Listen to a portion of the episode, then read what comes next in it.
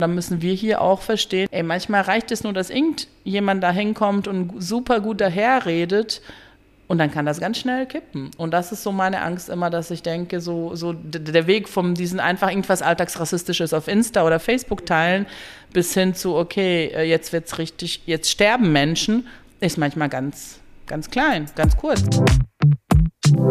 Kleine Pause.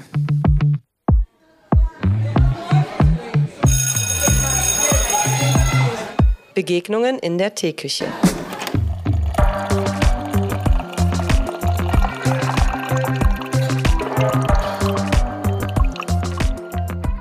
Hallo und herzlich willkommen zu einer neuen Folge Kleine Pause Podcast. Begegnung in der Teeküche. Wir sind hier in einem Raum, der eine Mini-Küche hat. Dazu vielleicht gleich ein bisschen mehr.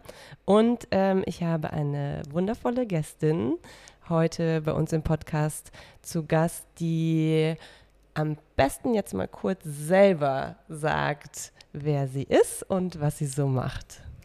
Hi, ja, ich bin Aida Demirovic Krebs. Ich versuche das mal so bosnisch auszusprechen, damit ich das, damit wir das alle lernen. Also normalerweise sage ich immer Aida Demirovic Krebs, aber ich sage mal jetzt Aida Demirovic Krebs.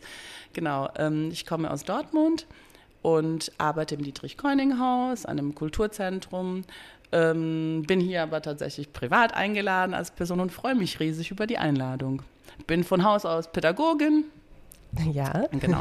Damals hieß es Erziehungswissenschaft und Soziologie. Und wir waren somit die ersten ähm, oder die letzten, die vor diesem ganzen Ma äh, Master und Bachelor noch auf Diplom studiert haben. So ein bisschen wie ich.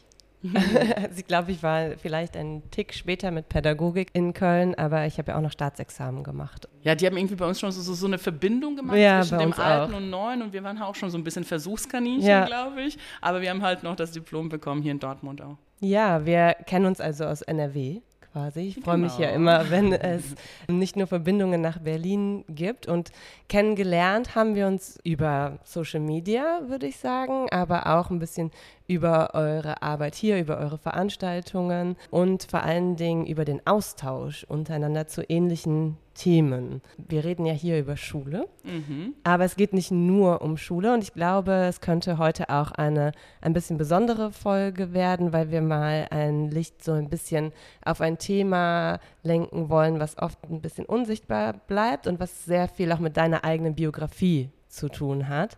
Trotzdem würde ich aber zu Beginn Deine sagen, Zeugnisse sehen. Genau, deine Zeugnisse sehen. Erstmal checken. Dann würde ich aber zu Beginn sagen, dass du auch wie all unser, an, unsere anderen Gästinnen vielleicht durch eine kleine Anekdote eine Brücke schlagen könntest zwischen dem Thema Schule und dem, was du heute so machst und vielleicht auch unserem Thema, wie auch immer das am Ende genau heißen wird. Damit steigen wir ja immer in unsere Folgen ein. Und meistens schlägt das so einen kleinen Bogen. Also was fällt dir ein, wenn du an Schule denkst? Ganz kleine Frage. Ja, genau. Äh, ich habe tatsächlich wirklich eine, eine Anekdote, die ich oft erzähle, wenn es um das Thema Schule geht. Ähm, und zwar sind wir ja damals 94 aus Bosnien und Herzegowina gekommen als Geflüchtete und ähm, ja, ich landete irgendwie auf der Hauptschule, ohne dass irgendwie groß geguckt wurde und ähm, war dann drei Monate in so einer Vorbereitungsklasse. Und dann bin ich in die Regulärklasse eingestiegen und äh, war nicht mal ein Jahr dort. Und dann gab es einen Elternsprechtag, wo die Lehrerin meinen Papa eingeladen hat. Und äh, meinem Papa verkündete, Aida sei das beste Pferd in ihrem Stall. Und jetzt musst du dir vorstellen, bei uns ist Pferd eine große Beleidigung. Und mein Papa saß da, der gerade irgendwie knapp ein Jahr in Deutschland war und so, okay, der hat jedes Wort verstanden, aber irgendwie äh, das Sprichwort kannte er nicht. Und ich sah so seinen Kopf rattern und ich so, Papa, Papa, das ist okay, das ist alles gut, das ist was Gutes, das ist ein Kompliment. Und äh, konnte die Situation noch auflösen. Und ähm, das erzähle ich halt immer so, wenn es irgendwie um lustige Sachen oder um Sprache geht oder um Sprichwörter. Das ist die Erinnerung, die ich daran habe. Und tatsächlich hat diese, diese Anekdote das dann halt auch ausgelöst, dass ich dann wirklich von der Hauptschule dann auf die Gesamtschule versetzt wurde. Und diese Lehrerin hat sich tatsächlich auch eingesetzt. Und äh, das war so, so, das ist prägnant in Erinnerung geblieben, wenn ich so an meine erste Zeit hier oder an die Schulzeit hier denke. Ja, es da, da steckt schon, wie so oft in, in diesen ersten Gedanken, so super viel drin. Vielleicht könntest du noch mal so ein bisschen deinen Weg beschreiben. Also tatsächlich mhm. nochmal sagen, wann war das so mhm. zur Einordnung und ähm, ja, vielleicht für die, die das auch sich noch nicht so viel mit dem Thema auseinandergesetzt haben, ähm, überhaupt ja das Ganze so ein bisschen äh, in, in Kontext setzen. Mhm. Genau, also das war ja ähm, in den 90ern. Der Bosnienkrieg ging ja 92 los. Und wir haben zwei Jahre tatsächlich im Krieg gelebt, in Banja Luka, und ähm, haben auch gehofft und gemacht und getan und versucht, irgendwie da zu bleiben, haben viel selber erlebt und ähm, haben dann aber im März 94 ähm, ja, den Weg der Migration, das hört sich so doof an, der Flucht, wie auch mhm. immer, der Vertreibung, das sind ja auch alles Begriffe, die irgendwie nicht äh, differenziert verwendet werden oft, ähm, auf uns genommen. Das heißt, ähm, wir mussten damals wirklich, weil Deutschland schon so viele Leute aufgenommen hat, mussten wir so einen Garantiebrief, sage ich immer, so einen Einladungsbrief, so Bürger, jemand musste für uns bürgen, damit wir nach Deutschland kommen konnten. Ähm, Schweden hatte damals ganz viele Leute aus Banja Luka aufgenommen und vielleicht wären wir da gelandet, aber auch da gab es dann so einen Einreisestopp, als wir dann ähm, weg mussten. Und dann hat meine Tante über Verwandte, wie das halt so ist, jemand gefunden, der uns einen Einladungsbrief oder Bürg Bürgschaft geschickt hat. Und so landeten wir im März 94 halt in Dortmund. Und es war wirklich so, ja, ich war 14, knapp 14.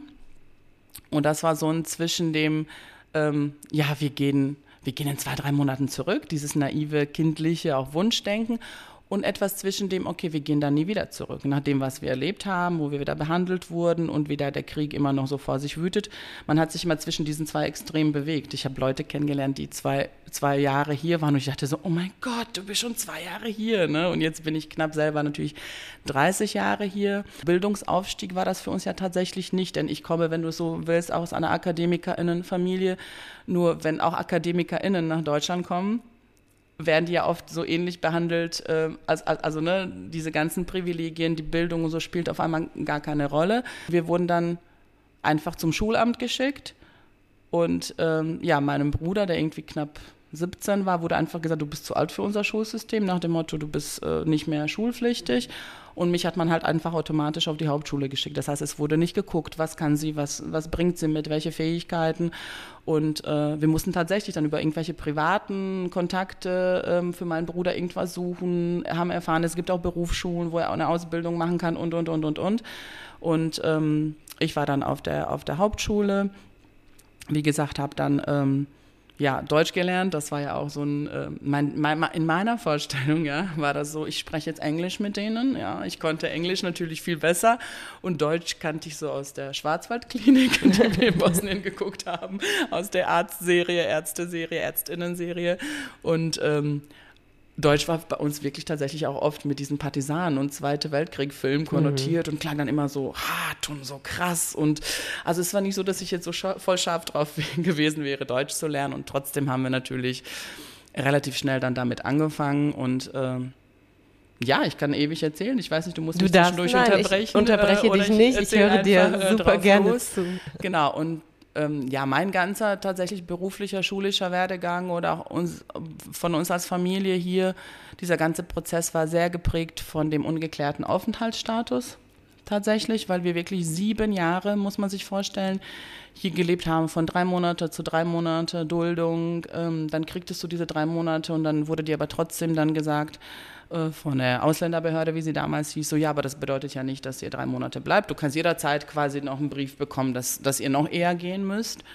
Und ähm, es sah oft sehr nach Willkür aus, wer wie lange was bekommt, weil wir haben zum Beispiel im Wartezimmer mit Leuten gesessen, die die gleichen Voraussetzungen hatten, quasi aus dem gleichen Land, aus der gleichen Gegend, äh, gleich lange hier und die einen haben dann in einem Zimmer ein halbes Jahr bekommen, die anderen haben drei Monate bekommen und die dritten haben eine Duldung, äh, eine Ausweisung, Abschiebung bekommen.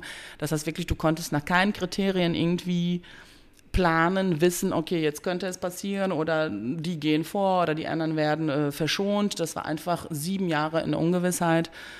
Und äh, das macht natürlich auch was mit einem Menschen. Ne? Auch schulisch natürlich. Ich wusste nie, wie weit kann ich planen, was will ich machen. Ich glaube, ich habe mir dann irgendwann als, also als Schutzmechanismus auch vorgenommen, so immer bis zum nächsten Schritt zu planen weil du oft gehört hast, es werden Menschen zwei Wochen vorm Abitur abgeschoben. Das muss man sich vorstellen. Dann war das für mich so, okay, erstmal 10. Klasse fertig machen. Und dann war irgendwie, ah, okay, jetzt bin ich noch hier, okay, was mache ich? Ich mache jetzt Abi. Und ähm, als wir dann nach dem Abi immer noch hier waren, dann habe ich erst angefangen, oh mein Gott, was mache ich denn jetzt? Das heißt, ich hatte über Studium, über irgendwas, was nach dem Abi kommt, mir gar keine Pläne oder mich nicht getraut, Pläne zu machen, einfach um nicht so krass enttäuscht zu werden. So, ne? Und ähm, das hat, wie gesagt, also mit, der, mit einer Identifikation mit diesem Land ja auch was zu tun, wenn man dir sieben Jahre lang wirklich sagt, du gehörst hier nicht hin. Ähm, dann kann ich nicht mit 21, ich meine von 14 bis 21, dann kann ich nicht mit 21 einfach Deutschland-Trikot anziehen und sagen, ja, yeah, es geht los und Party und äh, wir sind alle eins. So, das hat alles so lange gedauert, bis und dann hat es ja noch zwei weitere Jahre gebraucht, wirklich, ähm, bis wir unbefristeten Aufenthalt bekommen haben. Das heißt, neun, nach neun Jahren wusste ich erstmal, da war ich 23, okay, hier kannst du jetzt irgendwie Wurzeln schlagen oder hier kannst du irgendwie anfangen, was zu planen. Ähm, und das ist natürlich ähm, so das, was, was diese anfängliche oder diese, ja, neun Jahre geprägt hat, so, ne?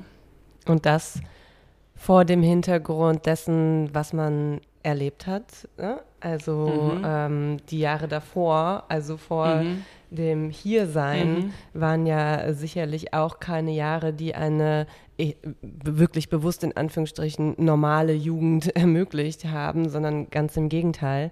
Und es klingt sehr nach, und das hattest du eben in unserem kurzen Vorgespräch auch schon mal so angedeutet nach trotzdem machen, mhm. einfach äh, mhm. sein und immer weiter, immer weiter und ähm, irgendwie gucken, wie kommt man klar, mhm. weil muss man ja mhm. auch.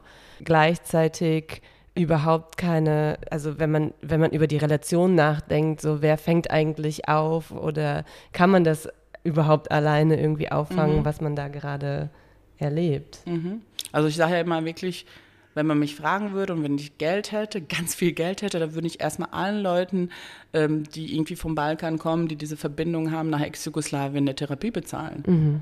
Weil wenn du überlegst, ich meine, ne, wenn wir transgenerationale Traumata nehmen und so weiter, was wir schon vorher irgendwie erlebt haben, auch Leute, die vielleicht nicht direkt vom Krieg, Krieg betroffen waren, die hier schon waren als GastarbeiterInnen, Kinder und so, die haben das ja auch irgendwie miterlebt, mhm. mitbekommen.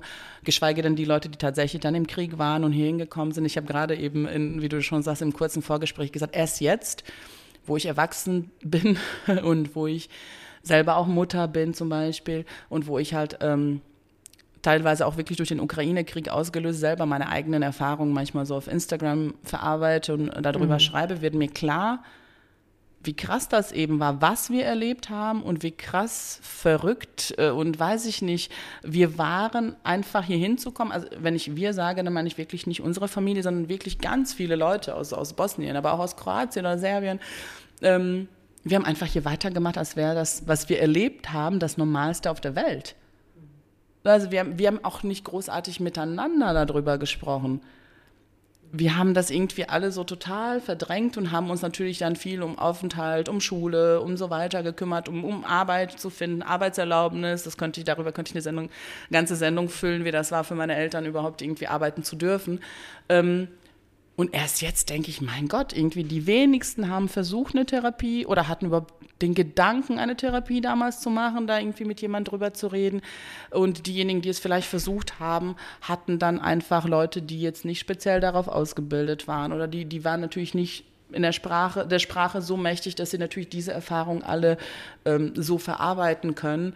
Und ähm, von daher frage ich, also manchmal sage ich, es ist so gut, dass unser Gehirn wirklich verdrängen kann, weil natürlich, wenn du jetzt täglich darüber nachdenken würdest, würdest du wahrscheinlich irgendwann sagen, okay, das Leben ist einfach Katastrophe und ich mache hier einen Schlussstrich jetzt übertrieben. Natürlich müssen wir auch verdrängen, aber natürlich ist da ganz viel, was halt äh, unverarbeitet geblieben ist und was wir noch mit uns tragen und wo ich da denke, dass die deutsche Gesellschaft das vielleicht gar nicht so auf dem Schirm hat. So, äh, ne? Äh, ich habe gerade gesagt, eben Ukraine-Krieg, ähm, mit mir hat das ganz viel gemacht, dieses Narrativ eben letztes Jahr, als es losging, zu hören, so, das ist der erste ähm, Krieg in Europa seit dem Zweiten Weltkrieg wo ich wirklich wütend geworden bin, wo ich enttäuscht war, wo ich gesagt habe, ey, ihr negiert gerade, weiß nicht, den Tod von Hunderten, Tausenden von Menschen, äh, Vergewaltigung, Ver äh, Vertreibungen, äh, Flucht und so weiter. Ähm, und das sind Leute, die sind hier unter euch, das sind eure KollegInnen, Ehefrauen, Ehemänner, äh, Schulfreundinnen. Und äh, wenn wir das nicht auf dem Schirm haben, ähm, dann frage ich mich, okay, was müssen wir tun, damit diese Sichtbarkeit da ist? Der Bosnienkrieg oder die Jugoslawienkriege waren ja ne, mehrere Sachen, die da gelaufen sind in den 90ern, haben es ja immer noch nicht in die Lehrpläne geschafft. Das heißt, ganz viele Leute haben das immer noch nicht auf dem Schirm, fahren vielleicht aber nach Kroatien jeden Sommer und machen irgendwie Urlaub. Aber was da so richtig, also da war irgendwas in den 90ern, irgendwie war da was bei den Jugoslawen, ne? so jetzt übertrieben. Für mich sind die aber alle irgendwie doch das Gleiche. Und damit hört es ja oft, ganz oft auf, so, ne? Und ich glaube, da diese Sensibilität, dafür zu schaffen, dass für viele, wenn wir vom letzten Krieg sprechen, für viele in Deutschland damit nicht der Zweite Weltkrieg gemeint ist. Natürlich auch durch die syrische ähm, ähm, Zuwand äh, Zuwanderung, das hört sich auch so doof an, als hätten die sich auf den Weg gemacht, weil sie einfach Lust haben, aber eben durch äh, Geflüchtete aus Syrien und so weiter ist es noch präsent äh, bei vielen ähm, SchülerInnen vielleicht, aber es ist immer noch so alles so weit weg. Und es ist so, ah, das kann uns nicht passieren und irgendwie wirklich zu verstehen, okay, das ist aber irgendwie vier Stunden Fahrt von München passiert und gar nicht so lange her, das ist halt bei vielen noch nicht in den Köpfen so. Ne? Also ich denke so, niemand ist davon verschont. Also einfach dieses auch in Deutschland zu checken, so, ey, auch wir sind, also ich will jetzt niemanden verrückt machen, aber das ist nicht irgendwas, was irgendwo immer ganz weit draußen passiert. Dann kommen ja auch noch die Erfahrungen hinzu, die man dann im Ankunftsland macht. Also du hast es eben in deiner Anekdote schon angesprochen gedeutet und auch ähm, dann danach nochmal gesagt, sind ja auch nicht nur positive Erfahrungen im Sinne von, ich komme hier an und kann mich direkt da einfügen, wo ich in Anführungsstrichen hingehöre, sondern sowas wie, okay, man wird erstmal auf irgendwelche Schulen verteilt, es wird überhaupt nicht geguckt, ne, wer, wer welches, was, mhm. welches Individuum steht mhm. da eigentlich gerade vor mir. Wie waren denn dann für dich die Anfangsjahre oder die Anfangszeit tatsächlich in, in der Schule zum mhm. Beispiel, aber auch in der Gesellschaft. Also du hast ja mit Sicherheit auch da Erfahrungen gemacht, die auch nochmal so on top kommen mhm. auf mhm. die vielleicht mhm. Traumata, die man mhm. verdrängt und ich bin jetzt auch, ne, also ich möchte nicht irgendwie so psychologisch reden und so tun, als kenne ich mich da überall mit aus. Also es ist mir wichtig zu sagen, ne, dass das jetzt so ein Gespräch zwischen uns ist und als Lehrerin kein mm. Gespräch als Expertin -hmm. zu äh, Traumata und äh, Retraumatisierung und so weiter. Aber es ist, glaube ich, allen klar, die zuhören, dass man mit einem großen Rucksack mhm. logischerweise mhm. hier ankommt und dann wiederum Erfahrungen macht, wo vielleicht Leute, die keine Fluchtgeschichte haben, auch schon mit strugglen mhm. und bei dir kommt es on genau, top. Genau. Ja. Also mich hat es zum Beispiel, wenn ich so an die Anfänge zurückdenke, sehr erschüttert, wie wenig tatsächlich meine MitschülerInnen über Jugoslawien oder über Ex-Jugoslawien wussten. Mhm. Also wirklich, ähm, ich wurde in der siebten oder achten Klasse gefragt, weiß nicht, ob ich wüsste, was ein Kino ist, ob wir richtige Häuser in Bosnien hatten. Und ich bin nach Hause gegangen und ich habe zu meinen Eltern gesagt, wo bin ich hier gelandet? Ich habe in der vierten Klasse gelernt, wie viel Eisen Deutschland im Jahre XYZ e-, exportiert hat. Also so krasse, so krasse Gegensätze waren das tatsächlich. Mhm. Und die wissen noch nicht mal, ob wir richtige Häuser haben. Also ich glaube, das war so in Bosnien so, oder in Ex-Jugoslawien tatsächlich damals, das war sehr viel Allgemeinwissen. Es war sehr viel auch vielleicht im Nachhinein unnötiges vielleicht wissen, aber es war trotzdem so, für mich war das unvorstellbar, dass Leute, die wirklich jahrelang auch da hinkommen und Urlaub in Ex-Jugoslawien machen, äh, nicht wissen, wie wir leben oder wie wir gelebt haben. Das war so, diese Fragen haben mich total irritiert. Was ich schwierig fand, war diese, diese Trennung tatsächlich, dieses Hauptschule. Das muss man sich auch vorstellen. Du kommst als Eltern hierhin, du kommst aus dem Land, du hast gerade dein Leben gerettet und du verlässt dich komplett drauf, was man dir halt sagt, wenn du zu so einem Amt gehst. Du weißt nicht, was ist die Hauptschule, was ist die Realschule, was ist die, äh, das Gymnasium, weißt du oft nicht. Und äh, wenn man dir sagt, okay, das Kind kommt auf die Hauptschule, dann weißt du überhaupt nicht, dass du das Recht hast, vielleicht dagegen zu sprechen. Das, was mich halt so irritiert hat, eben wie du schon sagst, es hat gar keiner geprüft, was wir an Wissen haben. Ähm, als ich aufgeschrieben habe, was wir zuletzt in Mathe gemacht haben, hatten wir mindestens, und das soll nicht überheblich klingen, oder wir haben mindestens drei Jahre Vorsprung gehabt. Und ähm, bei meinem Bruder war das so, als er dann auf der Berufsschule gelandet ist, hat er aufgeschrieben, was er zuletzt in Mathe gemacht hat. Da hat der Lehrer gesagt, das machen wir an der Uni und hat ihn vom Matheunterricht befreit. Das heißt, du hast irgendwie drei Jahre Vorsprung und du hockst dann trotzdem da und bist natürlich darauf angewiesen, auf das System. Und wenn du dann vielleicht nicht Unterstützung von äh, Lehrpersonal kriegst, sie dann sagen, oh, vielleicht wäre es gut, wenn, wenn er oder sie die Schule wechselt, bist du erstmal da, dann versackst du da erstmal. Und ähm, ich habe dann tatsächlich nach dieser Anekdote, nach dem ähm, auch Einsatz dieser Lehrerin, dann ähm, fünf Wochen wirklich vor den Sommerferien, was total verrückt ist, dann die Schule gewechselt und bin dann von der Hauptschule halt auf, auf eine gute Gesamtschule gekommen, wenn man das so will, mit gutem Ruf. Das habe ich mir auch selber nicht ausgesucht. Ich habe einfach das gemacht, was die Schule oder die, Leit die, die, die, die Lehrer mir gesagt haben, die LehrerInnen. Und ähm, das hat mich halt dann auch so geschockt, ähm, diese Vorurteile tatsächlich auf der Gesamtschule schon den HauptschülerInnen gegenüber. Weil sie dachten, da kommt jetzt jemand, äh, die hat von Tuten und Blasen keine Ahnung jetzt auf äh, umgangssprachlich gesagt. Und ich habe dann irgendwie den ersten Mathe-Test geschrieben und hatte eine Eins. Mhm. Ähm, und und ähm, dann haben die gesagt, hey, warum bist du nicht gleich aufs Gymnasium? Also die haben wirklich erwartet, da kommt jemand. Und das ist ja ganz oft so, dass auf der Hauptschule auch eben, ne, also wir, ne, Leute landen, die einfach gar nicht wissen, wieso, weshalb, warum. Und das auch sowieso äh, HauptschülerInnen mit denen ich auch super viel gearbeitet habe, übrigens deutsch-bosnischen Jugendaustausch gemacht habe, äh, viel mehr verstanden haben, was in Bosnien passiert ist, teilweise. Und das haben mir wirklich Leute von unten gesagt, als mancher Politiker oder Politikerin, mhm. die runterkommen. Also auch diese Vorurteile in den Köpfen, das ist eine Hauptschule, mit denen kannst du keine politische Bildung machen. Oder weil die kommt von der Hauptschule, die, die kann das nicht. Äh, das habe ich damals nicht begriffen, weil du in Bosnien die ersten acht Schuljahre sind alle zusammen und diese frühe Trennung und wirklich, dass ich dann auf einmal gehört habe, dass, das weiß ich nicht, dass Leute von der Hauptschule gar keinen Kontakt mit GymnasiastInnen mhm. haben, dass sie noch nie mit jemandem gespielt, also das, das musste ich richtig verarbeiten, das, das konnte ich, diese, diese krasse frühe Trennung, ähm, das, das konnte ich tatsächlich auch nicht verarbeiten oder dass wirklich, dann hattest du solche Geschichten, dass wirklich ein Lehrer dann, weiß nicht, dich in, in, in ähm, Chemie dran nimmt und du bist fünf Wochen nochmal vor dem Jahresende gekommen, du hast was ganz anderes gelernt hat er mir eine Frage gestellt, wusste ich nicht. Ja, klar, kam es ja auch von der Hauptschule. Hm. Also ganz viel Klassismus. Klassismus bei Lehrpersonal, genau. Ja. Äh, wo ich dann natürlich so, das ist wahrscheinlich dann der Trotz, äh, mein Papa hat mhm. natürlich Chemie studiert, dann habe ich so gebüffelt und habe dann wirklich eine Woche später den besten Test geschrieben und für ihn war ich dann die Queen, wo ich dann aber dachte, das kann nicht sein, ich hatte jetzt das Glück, dass mein Papa mir das erklären konnte, aber das kann nicht sein, dass das ähm, von einem Lehrer solche, solche Sachen halt kommen. So, ne? Und ähm, ja, das war so die, die erste Zeit, glaube ich, ähm, die, mich da, die mich da geprägt hat. Und ähm, ja. Das ist ja auch ein Thema, was wir heute immer mal wieder haben. Und ich glaube, Karim hat es in irgendeinem Kontext letztens nochmal gesagt, dass es ja die Aufgabe von LehrerInnen sein muss, mit quasi, das klingt jetzt so ein bisschen wie so Objekte, so soll es aber nicht klingen, mhm. aber mit dem zu arbeiten, was eben mhm. im Raum ist. Mhm. Ne? Und ähm, dass das eben die Aufgabe ist, den SchülerInnen zu begegnen und nicht ständig zu sagen, naja, du wirst den Ansprüchen meines Unterrichts hier gerade nicht gerecht, mhm. sondern die Perspektive zu wechseln und zu sagen, wie werde ich eigentlich dir als Person auf deinem Leistungsstand gerecht? Denn du bist ja nicht ohne Grund jetzt gerade in meiner Klasse. Also das, also überhaupt diesen, diesen Switch, ich glaube, damit ähm, haben viele, viele Lehrkräfte, vor allen Dingen am Gymnasium, weil sie ein bestimmtes Bild des Gymnasiums äh, im Kopf haben oder an einer Gesamtschule, also wenn es in, in Richtung Abitur gehen soll, immer noch große Schwierigkeiten. Und das heißt ja nicht, dass es am Ende nicht auch so sein kann, dass man sagt, okay, vielleicht ist ein anderer Bildungsweg für Schüler in XY ein sinnvollerer aus einer individuellen Sicht heraus.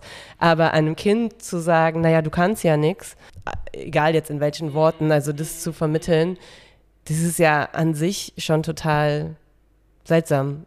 Also ja. eigentlich müsste es ja andersrum sein. Statt zu sagen, ey, cool, ja. dass du hier bist, ja. dass du den Sprung, so, dass ja. du jetzt den Mut hattest, mal irgendwie fünf Wochen vorher zu wechseln. Total. Ist halt auch nicht ohne. Und ey, cool, du, du bist gerade zwei Jahre in Deutschland oder anderthalb, ähm, ne? Und ähm, Natürlich gab es solche Situationen. Es gab aber auch gute Situationen. Dass, äh, ich weiß auch, dass Lehrpersonal, dass ihr natürlich bis oben hin ne, zugeschüttet seid mit Sachen, mit Inhalten und dass es sehr oft natürlich auf das persönliche Engagement kommt und das ich auch nicht erwarten kann, dass natürlich jede Lehrperson eben die komplette Situation der 30 SchülerInnen in der Klasse auf dem Schirm hat, die Entwicklung in den Herkunftsländern und so weiter.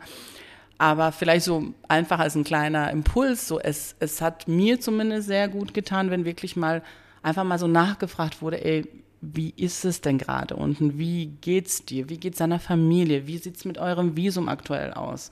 Auch wenn ich wusste, die können mir jetzt gerade nicht helfen, aber wirklich dieses, ich sehe dich, mhm. ich habe dich auf dem Schirm, hat bei mir schon sehr viel ausgelöst. Und wenn, ihr, wenn er jetzt zuhört, Herr, Herr Voskuhl, dass ich damals gewechselt habe, der hat wirklich, der hat unter meiner Mathearbeit dann wirklich auch geschrieben, sehr schöner Einstand und das hat auch was, oder die haben tatsächlich auch Unterschriften gesammelt, damit ich in Deutschland bleiben kann, muss man sich vorstellen, ähm, die natürlich aussichtslos waren, wo die Behörde einfach geantwortet hat nach dem Motto, die sind wegen Krieg gekommen, wenn der Krieg vorbei ist, und dann mhm. müssen sie damit rechnen. Aber es hat schon was äh, mit dir gemacht, wenn du weißt, dass du diese Unterstützung hast. Gleichzeitig gab es natürlich aber auch solche Sprüche von Mitschülern, Schauspielerin nah Bombenwetter in Bosnien und so, wo ich denke, ihr habt einfach keine Ahnung, was ihr da gerade so von euch gibt.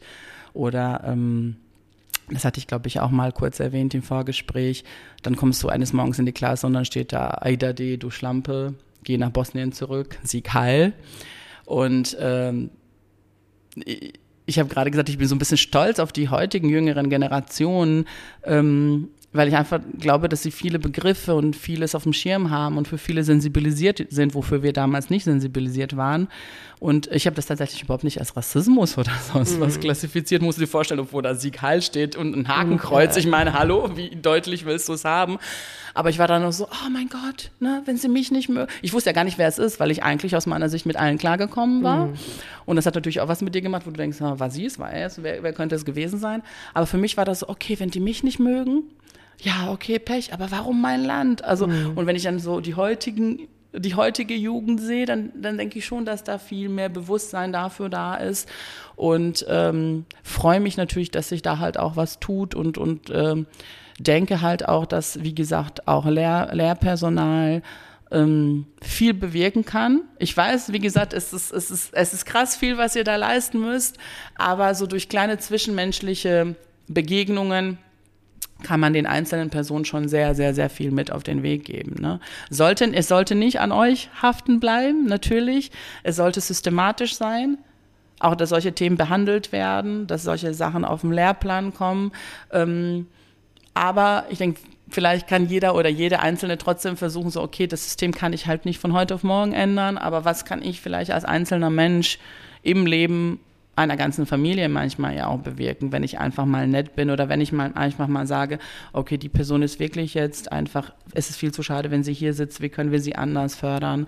Ähm, das kann natürlich den ganzen weiteren Lebensverlauf halt äh, verändern. Ich weiß, dass wir in so Einzelgesprächen oder als Einzelperson, dass es super schwer ist. Ich meine, das, mhm. die, die Frage hören wir auch oft, weil wir ja schon auch so ein bisschen defizitorientiert immer auf mhm. dieses System schauen, was einfach so das Setting des Podcasts auch mit sich bringt, sich kritisch mit Schule und dem System und den Institutionen auseinanderzusetzen. Und es ist oft zu viel verlangt zu sagen oder es funktioniert überhaupt nicht zu sagen, was wären denn so Rezepte, was wären denn deine Wünsche. Also mittlerweile habe ich oft das Gefühl, dass diese Frage so ein bisschen so ins Leere läuft, weil eigentlich müssen wir uns alle Gedanken um diese Fragen machen. Und gleichzeitig ist es ja schon so, dass du als, auch als Pädagogin einen, einen professionellen und besonderen Blick vielleicht dann auch aufgrund dieser Verbindung zwischen deiner eigenen Geschichte und deiner, deiner Arbeit ähm, auf SchülerInnen mit Fluchterfahrungen haben kannst. Oder sagen wir Jugendliche, es müssen ja auch noch nicht mal nur SchülerInnen sein. Und wenn du da so ein bisschen drüber nachdenkst, könnte man ja auch das Ganze umdrehen und sagen, was muss unbedingt nicht mehr, also was muss unbedingt weg, so. Und was wären vielleicht Alternativen im Umgang? Weil wir haben ja jetzt die Situation, also kann ich auch von unserer Schule sprechen, ähm, äh, nach der, also jetzt mittlerweile sind es ja schon fast anderthalb Jahre, aber es ging ja relativ schnell, dass auch ukrainische SchülerInnen da waren und die Schulen mussten sehr, sehr, sehr, sehr wieder aufgrund des Engagements von einzelnen Lehrkräften irgendwie schnell Systeme aufbauen, überlegen, wie machen wir das, dass wir sie nicht total zur Seite schieben und sagen, wir machen jetzt erstmal nur das mit denen und versuchen nur, dass sie möglichst schnell Deutsch lernen, integrieren wir sie in die Klassen und so, weil institutionell ist es ja oft so, dass man gar nicht so viele Tools hat. Aber was sind so Gedanken, die dir vielleicht auch da durch den Kopf gegangen sind, wo du dachtest, oh bitte mach das nicht so? Oder auf der anderen Seite so, das bräuchten wir jetzt eigentlich. Ich glaube natürlich, wenn ich jetzt irgend so Wunschkonzertmäßig mir was wünschen wir würde, ja dann müssen natürlich ganz viele Ressourcen sein. natürlich ja. in das Bildungssystem gesteckt werden. Da fängt es ja schon an. Ne? Wenn, wenn man mehr Ressourcen hätte, mehr Kapazitäten hätte und ich weiß nicht, ich bin gerne Bildungsforscherin, wenn man das so gestalten könnte, dass man neben dem krassen Curriculum, was man da durchziehen muss, auch einfach mal Freiräume hat, die, oder Freiräume, hört sich doof an, die man aber thematisch halt auch gestalten kann, wo mhm. man individuell auf gesellschaftliche Entwicklungen eingehen kann, ähm, dass, es, dass es irgendwie schon automatisch vorgesehen ist und wir nicht irgendwie dann durch Extrakapazitäten irgendwelche Überstunden nicht ausgezahlt werden, extra Einsatz, äh, immer wieder ad hoc uns auf neue Situationen einstellen können, sondern wo vielleicht von, von vornherein Möglichkeiten geschaffen geschaffen sind und eingeplant sind, um um auf gesellschaftliche Entwicklungen einzugehen, ähm, um vielleicht zu verstehen, ich meine, das Thema ist alt, bei mir war das schon so, Deutsch auf dem Schulhof oder nicht. Mhm. Darüber hatte ich auch geschrieben, über eine Situation, wo ich damals mit einer Schulfreundin, wir, sind, wir waren mit dem Bus unterwegs, mit der Klasse und wir haben uns nochmal im Bus auf der Fahrt irgendwohin auf Bosnisch unterhalten und die Lehrerin gesagt hat, ihr müsst Deutsch miteinander sprechen, wo ich denke, why, das ist jetzt gerade eigentlich meine Freizeit und ähm, diese Erwa und, und wenn ich dann jetzt höre, dass diese dass diese Diskussion ja immer noch nicht irgendwie Nein, weg ist. Im Gegenteil, ja. manchmal denkt man ernsthaft, wir sind jetzt wieder 30 Jahre zurück. Ähm, um einfach nochmal so, so, so ein Bewusstsein sich zu schaffen. Warte mal, hier sind Leute, die haben gerade alles verloren. Also ihr Land ist weg, alles, was sie kennen, ist weg. Familie, Verwandte, Freunde sind teilweise weg. Geld ist weg, alles, was du hattest, ist weg. Und das Einzige, was du vielleicht noch hast, ist deine Muttersprache. Also ich spreche jetzt natürlich von den neu zugewanderten.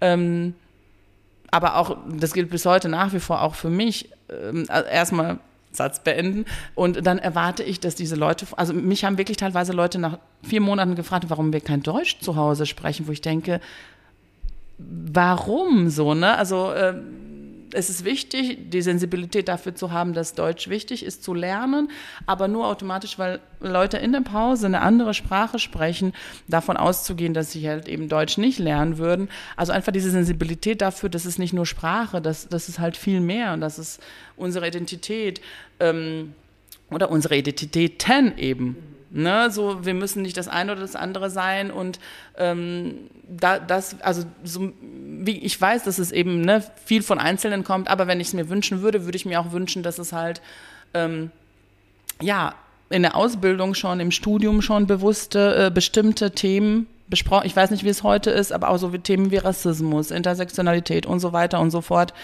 Ähm, weil ich immer sage, auch diese ganze Rassismusdebatte in Deutschland, das ist schwierig zu führen, weil wir nicht die gleichen Begriffe haben, Leute. Du hast Leute, die sind on top, die haben gefühlt jeden Tag, äh, bilden die sich fort. Und dann hast du Leute, die haben noch nie was von bestimmten Begriffen gehört. Und da ist es schwierig, wenn wir keine gemeinsame Basis haben, eine Diskussion zu führen, eine konstruktive Diskussion. Und deswegen denke ich, manche Sachen müssen halt einfach in die Lernpläne, in die Ausbildungen, damit wir überhaupt eine gemeinsame Sprache haben, um darüber zu sprechen. Es ist immer noch so, dass manche Menschen denken, wenn du sagst, ey, das war gerade rassistisch, dass manche Leute hören, du bist ein Nazi. Das ist ne, im Alltag ganz oft und dann gehen Blockaden, dann gehen rote Lichter an. Und dann denke ich mir, wie soll sich das weiterentwickeln, wenn die Diskussion in der, leider innerhalb der bestimmten Bubbles, wie das halt so ist, sich super fortentwickelt und wir wirklich versuchen, alle möglichen Eventualitäten mitzudenken, um alle zu inkludieren und gleichzeitig einen ganz großen Teil außen vor lassen, der noch nicht mal die Basics hat. Und das, da würde ich mir wünschen, dass es einfach, wie gesagt, in den Lehrplänen, in den, in den Ausbildungen des pädagogischen Personals, auch im Kindergarten, also auch da muss viel mehr investiert werden in den Kindergärten, weil ich denke, ähm, da fängt es ja letztendlich irgendwo an. Ne? Und auch das Bewusstsein für, wir, wir kennen es alle, gib mir mal die Hautfarbe. Da fängt es an. Oder das I-Wort, ne? Verkleidungen, Kostüme, das geht ja auch schon im Kindergarten los. Und äh, auch da ist natürlich Personalmangel, Mangel, Ressourcen. Wenn du denen irgendwie eine, eine Fortbildung aufdrückst, zwei Stunden vorher, bevor äh, der Betrieb äh, losgeht, ist klar, dass die Leute nicht mit offenen Ohren, also auch da müssen wir viel früher ansetzen in der Ausbildung, um dieses Bewusstsein zu schaffen. Und äh, viel mehr, viel mehr versuchen in Schule, vielleicht im Kindergarten auch, aber in Schule spätestens aktuelle Geschehnisse zu besprechen Also wirklich, wenn ich mich an meinen Geschichtsunterricht erinnere, habe ich gefühlt jeden Tag den Nationalsozialismus oder jedes Jahr Nationalsozialismus durchgenommen, was super wichtig ist. Aber äh, aktuelle Geschehnisse oder Sachen eben wie jetzt eben der Bosnienkrieg, der jetzt auch nach 30 Jahren es immer noch nicht in die Lehrpläne geschafft hat, ähm, denke ich mir, ja, wie erreichen die, die Empathie bei den SchülerInnen ist nicht da. Ich habe ja viel, habe ich gerade erwähnt, mit ähm, SchülerInnen gearbeitet, wo es um deutsch-bosnischen Jugendaustausch ging.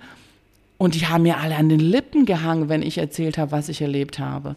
Ich hatte die Aufmerksamkeit, also wirklich zu sagen, ey, wir haben noch ZeitzeugInnen. Wir haben noch Menschen, und ich, mal, ich war damals Anfang 20, jung und hip, und das ging gar nicht in deren Köpfe, dass so jemand schon von Krieg erzählen kann.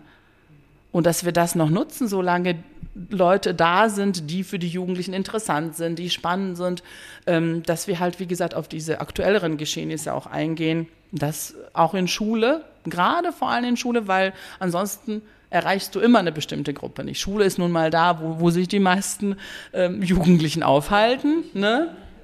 Und da würde ich mir halt wünschen, dass, dass, ähm, dass, dass es da Raum gibt für aktuellere Themen.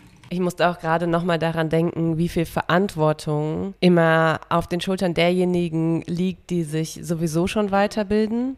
Also Verantwortung auf der einen Seite natürlich auch, weil man Dinge verstanden hat und äh, im besten Fall irgendwie Verantwortung übernehmen will und merkt, okay, mit diesen Schieflagen komme ich auch persönlich nicht klar mhm. und, und ich will was dagegen tun und die, die an so einem Status quo festhalten und von so einem, von so Normalität, so, so ist das nun mal hier, also immer sich so auf diesen Standpunkt setzen, lösen ja auch ganz oft aus, dass Leute wie du, die jetzt pädagogisch auch in diesen Bereichen arbeiten oder Leute, ähm, auch wie wir letztlich, immer schon so anti mit antizipieren müssen, mhm dass das Gegenüber beispielsweise das Vokabular gar nicht kennt. Oder, also, und, und das klingt jetzt schon so, oh, man muss jedes Wort kennen, aber es hat ja auch was nicht nur mit Wissen zu tun, sondern auch mit einer Haltung oder einer, einem Gefühl zu mhm. bestimmten mhm. Dingen. Und ähm, wenn man dann was anspricht, dann muss man immer schon so beschwichtigend sprechen und muss schon mitdenken, naja, es bringt jetzt nichts, mhm. ähm, wenn ich ankomme mit, ähm, naja, das war aber schon, das ist schon die Frage, ob ähm, das, was ihr jetzt hier gerade gemacht habt, für alle Menschen im Raum gleich ankommt. Mhm. Und ich denke darüber nach, ja, wie hätte sich jetzt eine Person gefühlt, die beispielsweise eine Fluchterfahrung hat, wenn sie diesen Unterrichtsinhalt oder was auch immer einfach vorgesetzt bekommen hätte ohne da, davon zu wissen. Ne? Also da kann man über so Sachen wie, ich weiß auch nicht, ob das immer sinnvoll ist, aber über so Sachen wie Triggerwarnungen und so weiter nachdenken. Das ist ja was, was immer nur die mitdenken müssen oder immer nur die mitdenken letztlich. Und es ist dann so eine doppelte Arbeit, die versuchen, da Veränderung und Sensibilität und irgendwie Aufmerksamkeit auch auf Themen zu lenken. Und für die anderen ist es sehr leicht, dann zu sagen, ja, nee, aber das ist doch so. Oder direkt in die Abwehr zu gehen und, und wie du eben beschrieben hast, ne, zu sagen, äh, nee, das ist doch nicht rassistisch, nur mhm. weil ich, und willst du jetzt sagen das? Ne, und direkt auf Angriff mhm, irgendwie mhm. schalten. Und ähm, da denke ich sehr da, darüber nach, so wie man das zum Beispiel in Schule, aber nicht nur in Schule, wirklich auch bei Menschen, die jetzt nun mal schon, also nicht nochmal durch eine Ausbildung gehen werden, irgendwie ähm, erreichen kann. Und ob das überhaupt eine Option ist, so, oder ob man sagen muss, es muss einfach, man, man muss den Fokus so ein bisschen verschieben und es muss mehr, wie du auch gesagt hast, so Projektarbeit geben, Öffnung von Schule und Jugendarbeit und so äh, mehr Zusammenarbeit von den Leuten, ähm, die das eben schon machen weil es ja schön und gut ist, darüber nachzudenken oder zu fordern, dass es Teil einer Ausbildung wird mhm. und gleichzeitig dauert das ja. Äh, gleichzeitig werden wir dann vielleicht in, keine Ahnung, 20 Jahren auf so einem Level sein, wo Leute sensibilisierter sind, hoffentlich, weil sie sich mit bestimmten Themen auseinandersetzen mussten und durch Workshops gegangen sind und so weiter. Aber der Status quo ist ja so, dass es viele Leute gibt, die das vielleicht auch aufgrund von Kapazitäten, Ressourcen, Zeit, Überforderungen und so weiter, kann ja alles sein, aber die trotzdem jeden Tag das nicht machen. Und die Leidtragenden sind die, die dann die in so einem Raum engagiert ja, sind. Ja, genau. Oder eben die Kinder, die da sitzen und mit irgendwas konfrontiert sind, womit sie nicht konfrontiert sein sollten ohne einen sensiblen Umgang. Ja, ich ja. glaube, das ist wirklich schwierig, ne? wie du schon sagst, die Leute, die ohnehin gewillt sind und, und schon machen und tun, müssen noch mehr leisten, müssen auf den Raum halten, mhm. müssen auch lesen, unausgesprochenes lesen, müssen gucken, wie die Stimmung ist, müssen gucken, wie weit kann ich gehen, kann ich hier oder ihm das jetzt so vorsetzen. Es ist natürlich eine krasse Leistung und ich denke auch ähm, nicht, dass es so ja, dass ich das jetzt fordere und dass ich sage, boah, die müssen das, sondern im Gegenteil, wir müssen natürlich auch aufpassen, wie man mit der eigenen Energie haushaltet. Ähm, und gleichzeitig natürlich, wenn wir nicht, wenn, wenn wir nicht darauf warten wollen, dass es irgendwie systematisch verankert wird, müssen wir natürlich schauen, okay, wie, das hört sich so mhm. doof an, aber ja. am Ende bleibt es ja dann doch bei uns. Ja. Wie viel können wir als Einzelperson leisten? Wo gibt es Freiräume? Wo gibt es vielleicht Grauzonen? Aber ähm, gleichzeitig müssen wir auch aufeinander schauen und gucken, so kann ich das jetzt leisten? Bin ich für alles verantwortlich? Ähm, wie weit kann ich gehen? Das hatten wir auch gerade so ein bisschen im Vorgespräch gehabt, gerade auch so, wenn so Gedenktage sind, wenn Hanau, Solingen und so weiter oder auch Bosnien, die Sachen, die passiert sind. Manchmal denke ich so, ich habe jetzt nicht die Kraft, mich dazu zu äußern, weil es mich mitnimmt, weil ich das nochmal durchlebe. Und gleichzeitig fühle ich mich irgendwo verpflichtet und sage, ja, aber wenn wir das nicht machen, wer soll es dann machen? Und das ist halt immer so ein Austarieren zwischen so, was kann ich gerade leisten, ne, was hat einen mehr, mehr, äh, Mehrwert und äh, was nicht. Und ähm, ich will gleichzeitig auch nicht zu streng sein, weil ich tatsächlich wirklich denke, auch ich habe mich in den letzten paar Jahren verändert. Auch ich habe jetzt einen ganz anderen Kenntnisstand, als ich vor ein paar Jahren hatte. Ich arbeite natürlich nun mal in einem Haus, wo diese Themen auch besprochen werden ich mache Öffentlichkeitsarbeit, ich bin unterwegs auf Social Media, ich bin in bestimmten Kreisen und Bubbles und lese mir da durch und ich habe den Willen. Aber ich kann vielleicht nicht von jemandem erwarten, der in einem ganz anderen Bereich arbeitet, der ganz andere Kontakte hat, ähm, der ganz andere Themen auf dem Schirm hat, in einer ganz anderen Gegend Deutschlands wohnt, äh, vielleicht gar keine Berührung, dass er den er oder sie den gleichen Stand hat, weil ich denke, du warst vor ein paar Jahren auch nicht auf dem Stand, wo du heute bist. Und deswegen versuche ich auch nicht allzu streng zu sein. Ich weiß aus aktivistischer Perspektive, die sind dann alle sofort so nein und äh, schonungslos und ich verstehe das auch, ähm, weil man denkt, ich erzähle das schon so lange und wir sind wütend und es muss doch was passieren. Und ich glaube auch, die Leute erzählen das, nur wir erreichen nur bestimmte Gruppen. Nochmal, wenn ich überlege, dass, dass es immer noch Leute gibt, die von Solingen und von Rostock-Lichtenhagen noch nicht Bescheid wissen, und wie spät ich selbst auch tatsächlich davon erfahren habe, mhm. das muss, ja, muss man voll. Äh, überlegen. Ich meine, das ist ja 93 passiert, wir sind erst 94 gekommen. Mhm. Ich habe trotzdem in pädagogischen Kontexten gearbeitet und ich habe das selber erst so spät erfahren. Dann denke ich mir, dann kann ich nicht mit jemandem vielleicht so streng sein, der, weiß nicht, nur in der IT-Branche hockt und irgendwie wirklich nur ITlerInnen kennt und gar nicht diese Berührungspunkte hat. Vielleicht ist es naiv, vielleicht ist es zu gutmütig von mir, ich weiß es nicht aber äh, wir bringen halt nicht alle gleiche Ressourcen mit. Und deswegen komme ich wieder auf, so auf Schule oder so irgendwo, mhm. wo wir dieses, die Basics gemeinsam haben, weil ich eben denke, dass wir im Erwachsenenalter diese, diese so krasse Berührungspunkte, wo wirklich so viele unterschiedliche Menschen zusammenkommen, nicht mehr so viel haben. Wir haben natürlich dann in so Häusern wie jetzt äh, das Coininghaus ist, die so, so eine breite äh, Masse an Leuten tatsächlich erreichen. Erstmal altersmäßig von 6 bis 99 und dann inhaltlich wir haben hier, weiß ich nicht, äh, Tanzveranstaltungen, äh, Vereine, Konzerte, Ausstellungen, aber auch dann natürlich äh, rassismuskritische, gesellschaftspolitische Debatten. Da denke ich, da ist es vielleicht möglich, dass Leute, die eigentlich für eine andere Sache hier hinkommen, mal hier hängen bleiben und sich dann vielleicht anderes anhören, aber weil sie dann das Haus kennen, weil sie uns als Personen kennen, ähm, weil sie dann unser Programm mitnehmen und dann denken, ah, okay, da wäre ich jetzt normalerweise nicht hingegangen, aber das höre ich mir an. Mhm. Dafür vielleicht so ein bisschen sensibilisiert werden, weil bestimmte äh, Räume, bestimmte Veranstaltungen werden trotzdem von bestimmten Leuten einfach nicht besucht oder die wissen gar nicht diese Info oder wir hatten auch mal Leute hier sitzen bei Veranstaltungen, die gesagt haben, ich habe die Hälfte der Begriffe nicht verstanden nach so einem Pentagon mit Max Czolek und Aladdin Elmer Falani, wo ich denke, ja, das sind halt jetzt vorne irgendwie ähm, junge Studenten, StudentInnen, die äh, aktivistisch unterwegs sind, die dann auch teilweise englischsprachige Begriffe nutzen und dann haben wir vielleicht hier so ein 70-jähriges äh, Pärchen, was sprachlich gar nicht mehr so mitkommen mhm. kann. Und trotzdem fanden die das nicht doof. Die waren interessiert und wollten sich informieren und das hat was angeregt. Und ich denke, so das ist vielleicht so irgendwie der Weg, dass, dass wir versuchen und dass wir trotzdem nicht schweigen. Ich weiß, es ist nicht cool, bei jeder Weihnachtsfeier mit Onkel XY mhm. Äh, die Diskussion zu führen und auch da müssen wir auf unsere Ressourcen achten, ja, und vielleicht nicht jedes Mal eine Grundsatzdiskussion anfangen, aber manche Sachen auch nicht stehen lassen. Weil ich glaube, wenn wir wirklich so viel einfach unreflektiert stehen lassen, dann wird sich das ja nie ändern. Dann wird das immer so sein, dieses Jahr, das haben wir doch schon immer gesagt und das war doch schon immer so und das wird man doch wohl noch und so weiter und so fort. Ähm, wie gesagt, gleichzeitig immer auf den Blick, wie geht es mir gerade, kann ich das gerade mit meinem Energielevel äh, überhaupt leisten? Hm, und es steht ja auch in einem Spannungsverhältnis, und es ist vielleicht noch zu milde ausgedrückt, zu dem Status quo unserer Gesellschaft, äh, wenn wir sehen, was eigentlich gerade los ist. Und mit jeder Nachricht, die man irgendwie hört, mit jeder ja, Bewegung, jedem weiteren Ruck nach rechts, ähm, steig, also das steigert ja auch dieses Verantwortungsgefühl zu sagen, ich muss, also ich gehe über meine Ressourcen, ich gehe über meine Grenzen.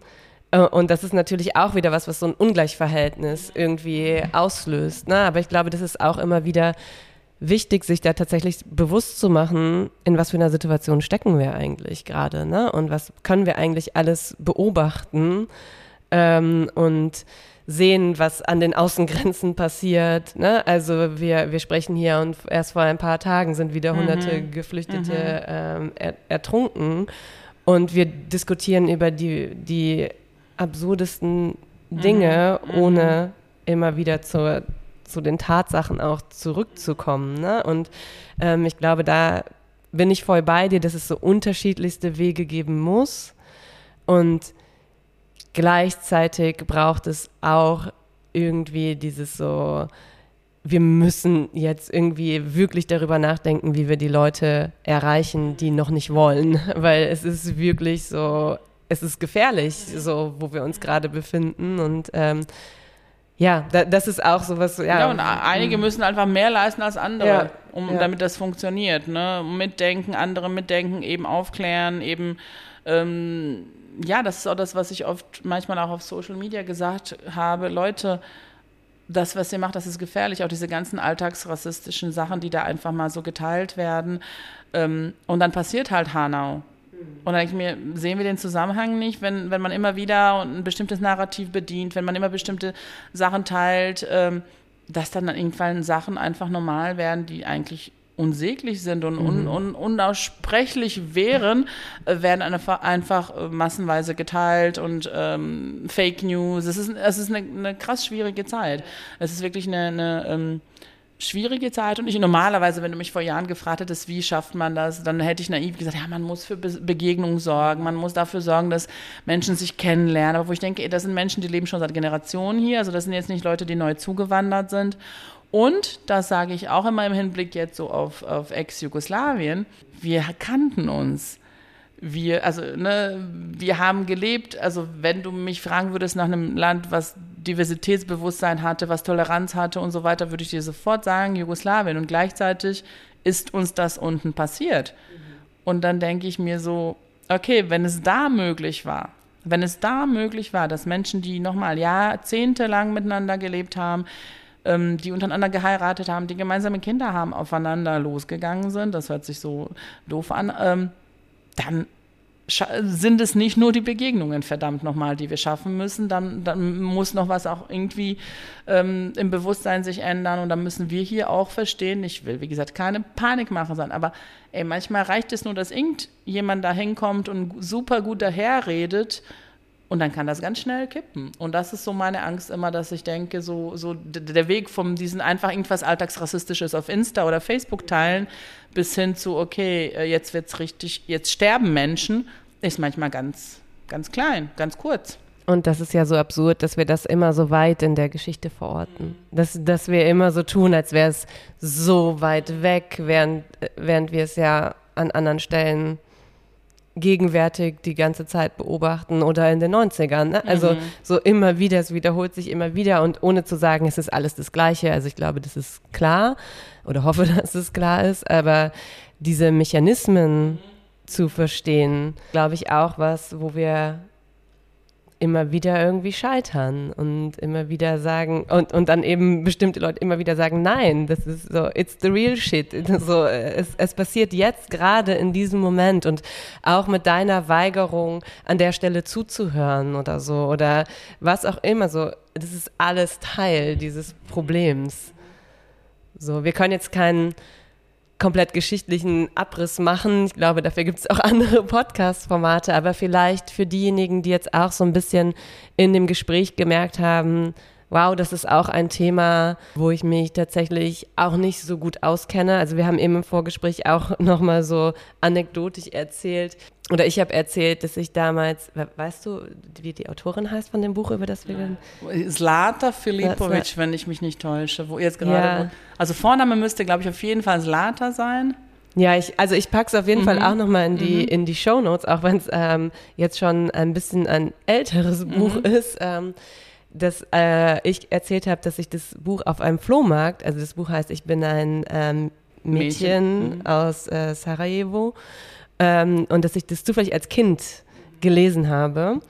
Ähm, und ich weiß nicht, vielleicht lass mich irgendwie neun oder zehn oder elf, das kann ich nicht so genau sagen, sein. Ähm, und ich weiß, dass ich damit total ergriffen von diesem Buch war.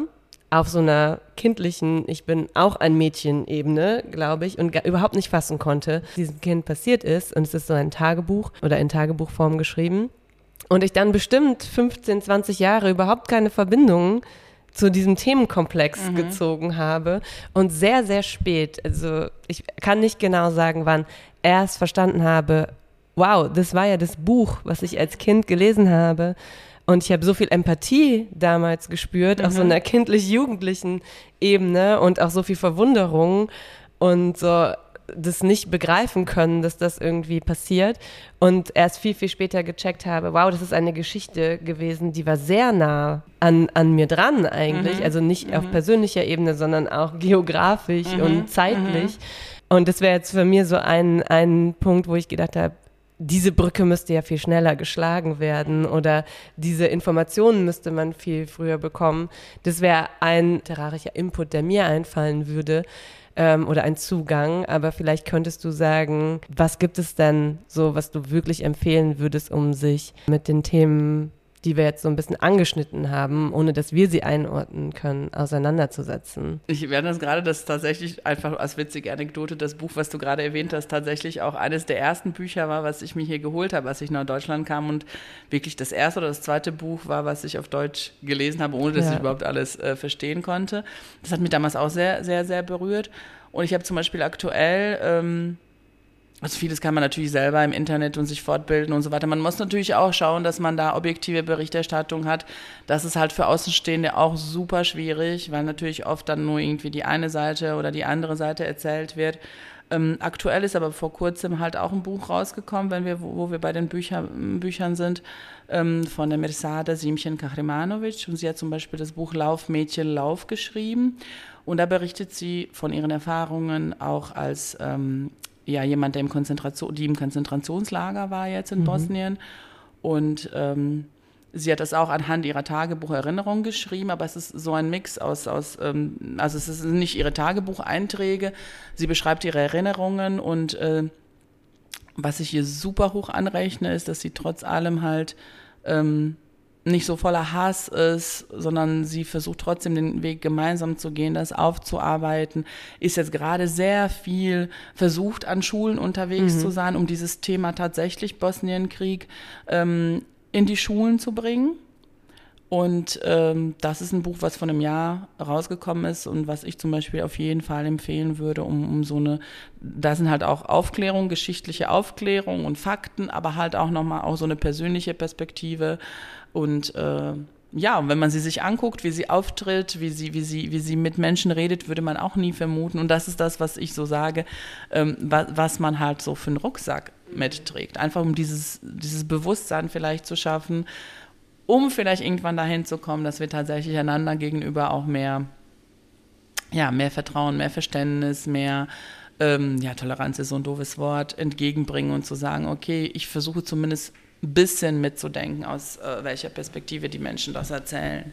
Das wäre so, so ein Buch, was ich jetzt spontan auf jeden Fall erzählen würde. Natürlich gibt es halt auch auf Instagram, ähm, gibt es bestimmte, bestimmte, die können wir vielleicht mal nach da reinsetzen, um zu gucken, wo man sich halt auch über, über bestimmte Themen dann nochmal informieren kann. Ja, das fände ich auch total gut, dass man ähm, so ein bisschen ja, Einstiege auch bekommt, weil klar, es ist alle Themen sind komplex und ein, ein Buch oder ein Instagram-Account reicht genau. nie aus. Äh, das ist, äh, glaube ich, allen klar. Aber bei so einem Themengebiet, wo man vielleicht wirklich sagt, es ist ja was, wo ich mich weiterbilden möchte und sollte und ähm, einfach mehr darüber erfahren möchte, ist es, glaube ich, manchmal ganz hilfreich, wenn man irgendwie so einen Anknüpfungspunkt hat, wo man sagt, das zum Beispiel ist eine weiß ich nicht, gute Podcast-Folge oder mhm. so und oft leitet ein das ja weiter. Ne? Wenn man ähm, da einen, einen Punkt hat, kann man da wiederum in die Shownotes gucken oder in das genau, Literaturverzeichnis genau, und so weiter. Und irgendwann ist man drin. Kreis ja. drin, genau. Wir beenden unsere Folgen immer mit einer Hausaufgabe. Mhm. Die darf ganz umfangreich sein, die darf auch nochmal auf äh, irgendwelche Themen zu sprechen kommen, die wir vielleicht noch nicht abgedeckt haben. Die darf aber auch ganz konkret sein. Ähm, da darf auch wirklich gesagt werden, schreib mal das und das auf oder so. Ähm, und du darfst die stellvertretend an mich als Lehrerin mhm. stellen, aber sie geht quasi raus an alle, die zuhören, egal ob sie jetzt auch Lehrerinnen sind oder aus welchen Gründen auch immer diesen Podcast oder diese Podcast-Folge gehört haben. Oh mein Gott. Ja, es ist eine Riesenverantwortung. Du darfst auch hab mehrere Habe ich diesen Part verpasst, als ich mir eure Sachen angehört habe? Ähm es ist auch so ein bisschen in die Richtung, was würdest du dir wünschen, aber man kann es natürlich auch ähm, Aber schon konkret, machen. was Leute umsetzen sollen. Was man, ja, aber umsetzen ähm, heißt auch, lies dieses Buch oder so. Ne? Mhm. Also das kann auch ein bisschen abstrakter sein und eine Art Gedankenspiel oder sowas auslösen? Boah, ich würde generell sagen, ähm, versucht mal, weiß ich nicht, spontan jetzt, un, un, unüberlegt, ja. ähm, einmal im Monat, einmal im halben Jahr, irgendwie mit Menschen zu sprechen, mit denen ihr sonst nichts gemeinsam habt auf den ersten Blick, die vielleicht komplett unterschiedlichen Alters sind, komplett anderes Geschlecht haben, aus einem komplett anderen Land oder Background kommen und ähm, ja, zu gucken, okay, was wollen wir? Was ist unser Wunsch irgendwie für ein gemeinsames Miteinander? Wo, also wirklich versuchen, jetzt natürlich nicht inszeniert, so mit drei Fragen dahin zu kommen, ja. aber versuchen einfach, auch vielleicht für mich auch, ich versuche das ja auch, ähm, mit Menschen ins Gespräch zu kommen, außerhalb meiner eigenen Blase, außerhalb meiner eigenen Bubble und ähm, zu gucken, wie es denen geht und was sie für Ideen haben für ein gemeinsames Miteinander. Ich weiß mhm. nicht, es ist, Doch, es ist ja. völlig was Abgedrehtes, aber das ist Gar sowas nicht. auf einer ganz, ich glaube, niederschwelligen Ebene und was, was wir unabhängig davon vom Beruf oder von, vom Background alle machen könnten. Und ich glaube, das bringt einen viel weiter.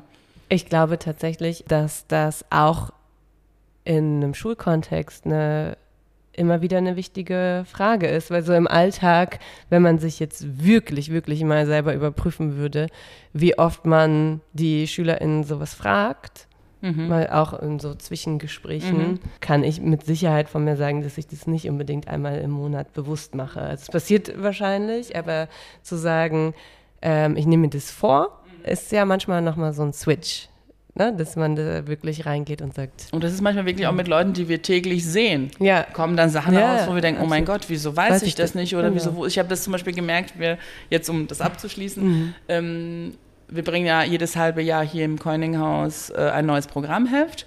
Und wir haben uns jetzt immer vorgenommen, auf dem Cover halt eine Person vorzustellen und im Innenteil einen Kollegen oder eine Kollegin vorzustellen. Und dann nehme ich mir natürlich Zeit, um die Leute zu interviewen, mit denen zu sprechen. Mhm. Und dann erfahre ich so viel Neues über Menschen, mit denen ich hier tagtäglich arbeite, mhm. dass ich denke, aber eigentlich müsste ich das viel öfter und mit allen machen. Und ich glaube, das, das lässt sich auf die ganze Gesellschaft übertragen. So, ne? Absolut, so eine richtige Praxis da etablieren. Vielen, vielen Dank für dieses spannende Gespräch. Es, es geht immer so schnell gerne, rum und ähm, ja, es hat mich total gefreut, dass du dir die Zeit genommen hast. Und ich hoffe, dass ähm, die Zuhörenden auch ein bisschen was mitnehmen können. Ich wollte gerade sagen, vielen Dank für die Einladung und ich hoffe auch, dass es vielleicht einige Denkanstöße zumindest gegeben hat. Da würde ich mich auf jeden Fall sehr freuen. Und wenn nicht, dann hoffe ich, dass es auch Menschen einfach ein bisschen berührt hat vielleicht. Vielen Dank fürs Zuhören und bis zum nächsten Mal. Tschüss.